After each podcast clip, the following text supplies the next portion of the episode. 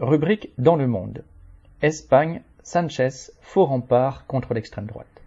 En Espagne, le Premier ministre socialiste Pedro Sanchez avait convoqué des législatives anticipées juste après la débâcle de son parti aux élections locales fin mai pour freiner la entre guillemets remontada de la droite. Avec plus de 8 millions de voix et 136 députés, 47 de plus qu'aux dernières élections législatives, le Parti populaire de droite est sorti vainqueur des urnes le 23 juillet. En face, le Parti socialiste, PSOE, actuellement au gouvernement, obtient 7,8 millions de voix et 122 députés, plus 2. La droite reprend ainsi une bonne partie du terrain perdu en 2019 lorsqu'une motion de censure, en plein scandale de corruption, l'avait éjecté du pouvoir. Le PP reste cependant loin de la majorité nécessaire pour gouverner, même en y ajoutant les 33 sièges du parti d'extrême droite Vox, son allié.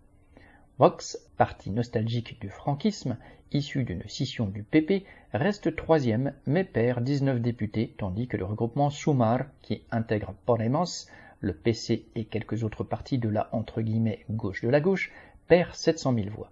Dans cette situation, sans majorité claire, la coalition actuelle autour de PSOE et de Sumar tente de se maintenir au pouvoir. Le principal atout de Sanchez est sa capacité à obtenir pour l'investiture le soutien des partis nationalistes basques et catalans. Bien qu'ils ne se situent pas tous à gauche, les régionalistes, comme le parti nationaliste basque ou Junts en Catalogne, sont en conflit avec le PP sur leurs prérogatives locales. Le découpage électoral donne un bonus à ces partis locaux qui peuvent, avec 3 ou 400 000 voix, faire et défaire des majorités appuyées sur plusieurs millions d'électeurs en imposant leurs conditions politiques. La droite ne se prive d'ailleurs pas depuis quatre ans d'accuser Sanchez d'être l'otage d'indépendantistes voulant détruire l'unité de l'Espagne. Il est également possible que les négociations avortent et qu'un blocage prolongé aboutisse à de nouvelles élections comme en 2015 et en 2019. Bien des travailleurs ont sans doute poussé un soupir de soulagement à l'annonce des résultats en voyant qu'ils échappaient à une majorité absolue de la droite et de l'extrême droite.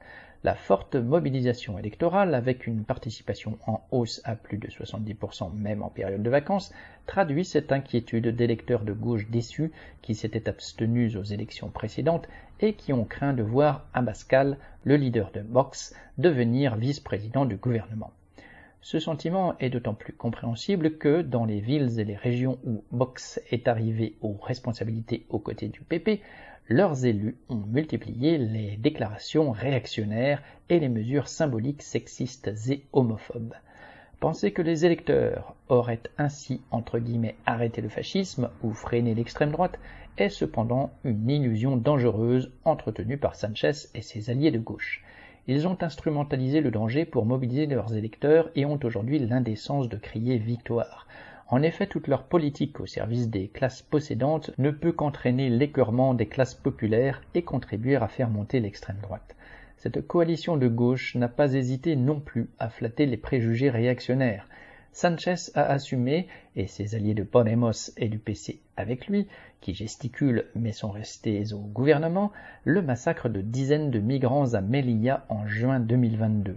Il est ensuite allé afficher son accord avec Meloni, la première ministre italienne d'extrême droite, sur la question de l'immigration. Loin de protéger les classes populaires de l'extrême droite, la gauche de gouvernement aggrave le danger en démobilisant les travailleurs. Le programme du prochain gouvernement, quelle que soit sa couleur, est déjà clair. Il présentera aux classes populaires la facture de l'augmentation du budget militaire et du entre guillemets quoi qu'il en coûte à l'espagnol, qui a, comme ailleurs, surtout profité aux grandes entreprises tout en différant ses conséquences sociales.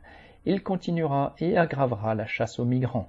Il maintiendra une politique étrangère atlantiste et impérialiste soutenant la guerre de l'OTAN en Ukraine et participant au réarmement général.